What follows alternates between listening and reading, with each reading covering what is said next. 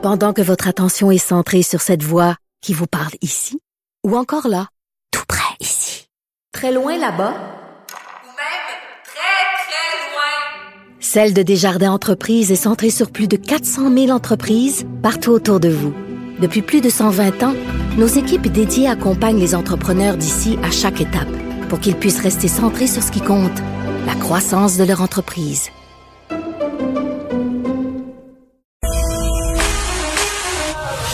Pour elle, une question sans réponse n'est pas une réponse. Geneviève Peterson. Cube Radio. transition du CPE à l'école qui peut parfois être très difficile pour les enfants qui n'ont pas de soutien, des enfants qui vivent avec des troubles mentaux. On parle avec Jennifer euh, Macaron qui est porte-parole de l'opposition officielle pour les clientèles vivant avec un handicap ou avec le spectre de l'autisme. Madame Macaron, bonjour. Bonjour. Bon, euh, je lisais ce matin un article dans le Devoir des témoignages de parents qui déplorent le manque de soutien pour leurs enfants qui vivent avec des troubles mentaux. Euh, quand vient cette transition-là, qui est vraiment très, très importante entre le CPE et l'école, euh, est-ce que vous pouvez nous expliquer comment cette transition-là se ferait dans le meilleur des cas, si on avait accès à tous les services?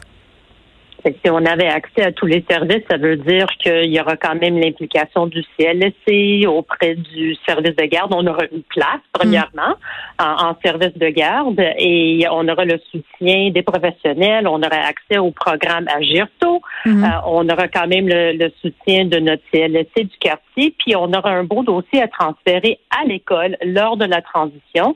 Comme ça, quand l'enfant commence en maternelle ou en maternelle 4 ans, ben, l'école peut déjà se saisir de c'est quoi les difficultés, c'est quoi les forces, c'est quoi les faiblesses de l'enfant. Au lieu d'avoir une étiquette, on va pouvoir vraiment identifier sont quoi les besoins pour venir en aide précoce pour bien accompagner l'enfant pour s'assurer que l'éducation se va bien dérouler parce qu'on sait que c'est plusieurs années que nous sommes à l'école.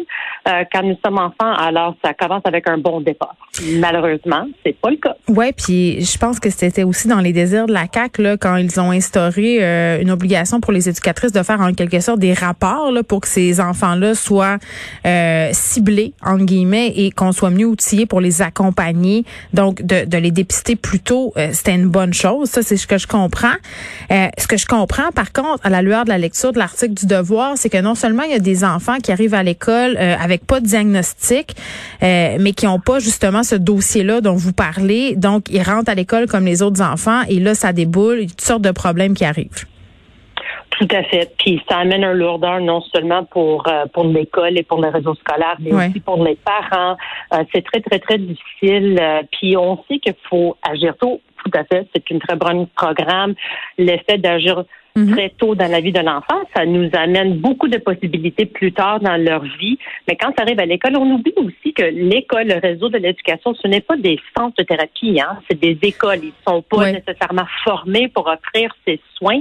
Alors, les parents ont des attentes, le réseau scolaire ont des attentes. Et souvent, c'est pauvre l'enfant qui est pris en otage, faute de agir tôt, faute de services qui ont été offerts à cet enfant plus tôt dans sa vie. Mais il y a plusieurs affaires. Euh quand même dans ce que vous venez de dire, là, Madame Macaron. Je parlais avec le docteur Gilles Julien la semaine passée qui me disait plus on on pogne ces enfants-là tôt, euh, moins justement leur problème va avoir le temps de se dégrader, moins il va avoir besoin d'engranger, si on veut, des grandes dépenses par le système. Ça, c'est une chose. Je pense qu'on comprend. que plus on les prend tôt, mieux c'est.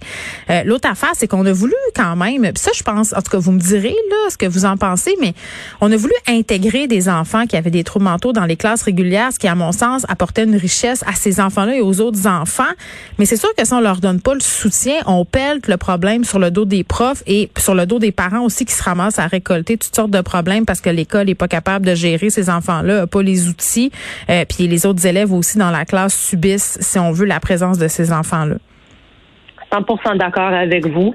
Euh, puis si je peux témoigner de mon expérience personnelle, c'était grâce à les efforts que nous avons faits lors d'une très jeune âge de mes enfants qu'on a pu vraiment les intégrer dans le milieu scolaire avec tous les autres élèves qui étaient neurotypiques. Et il y avait de l'aide précieux dans le milieu scolaire pour aider le professeur aussi à accompagner mes enfants. Je rêve d'avoir un milieu scolaire qui est intégré à 100 mm. parce que nous vivons dans, une, euh, dans une, un monde inclusif. Hein. On peut pas négliger pendant leur jeunesse qui sont à part. Puis après ça, ben voilà, vous êtes le problème de, de notre société par la suite parce que vous avez eu votre 17 ans, votre 18 ans. faut commencer plus tôt, mais tout à fait, faut que les ressources soient disponibles pour venir en aide, pour faire une intégration qui est faite d'une bonne façon, qui est faite d'une façon positive. Mm. Parce que c'est ça qu'on veut. On veut pas que ce soit quelque chose qui est fait en, en, reculant ou sans. Ben, on veut pas stigmatiser les enfants non plus, là. Il y a ça. Exactement.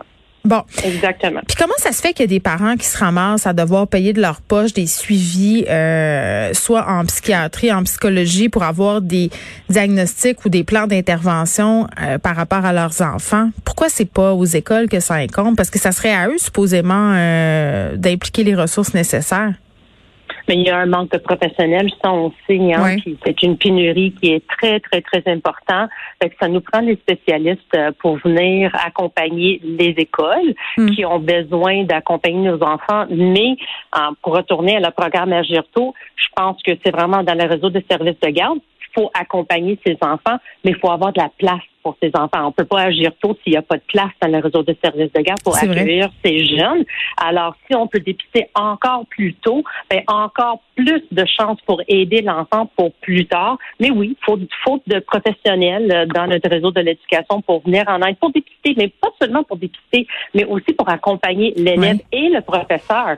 Parce que, tu sais, il y a plein de choses qu'on peut faire. On peut imaginer qu'on peut aussi changer la formation pour nos, euh, pour nos professeurs, euh, pour avoir des cours spécialisés en hmm. autisme, en déficience intellectuelle, parce qu'on veut aussi qu'ils soient équipés, pas surprise, vous avez un élève HDA dans votre classe. Là, qu'est-ce que vous faites? faut aller suivre le cours de une heure.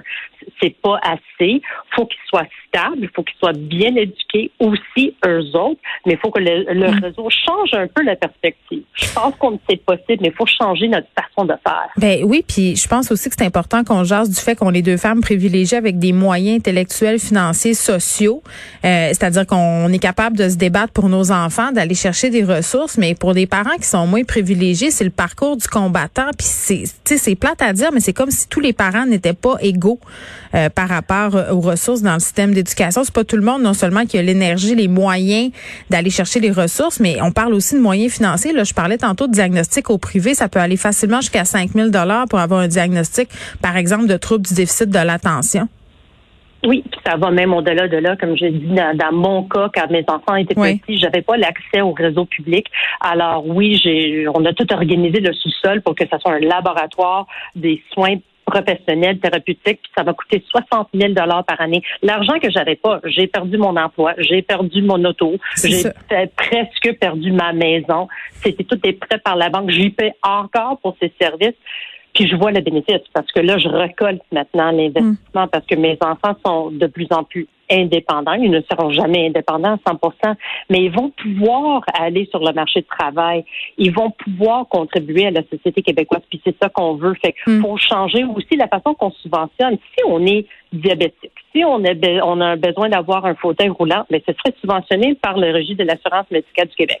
Mais si on souffre d'un problème neurodéveloppemental, puis on a besoin d'avoir un neurologue, un psychologue, euh, un, orthophoniste, ce n'est pas subventionné. Hmm c'est un autre problème à régler parce que ça reste quand même que c'est ça le médicament entre guillemets que j'ai besoin pour soigner mon enfant ou pour venir aider mon enfant pour être la meilleure personne que, que elle ou lui peut être pour contribuer à la société. Ben oui, puis c'est ça l'objectif qu'il faut pas perdre de vue, c'est qu'on veut rendre ces enfants-là le plus autonome euh, possible. Jennifer Macaron, merci, qui est porte-parole de l'opposition officielle pour les clientèles vivant avec un handicap ou avec le spectre de l'optisme. On parlait de cet article du Devoir ce matin des parents euh, qui sont très, très découragés de ne pas trouver les ressources nécessaires euh, pour cette transition entre les CPE et, l'école pour des enfants. Souvent, euh, c'est une très, très grande transition et ça peut donner lieu à toutes sortes de problèmes.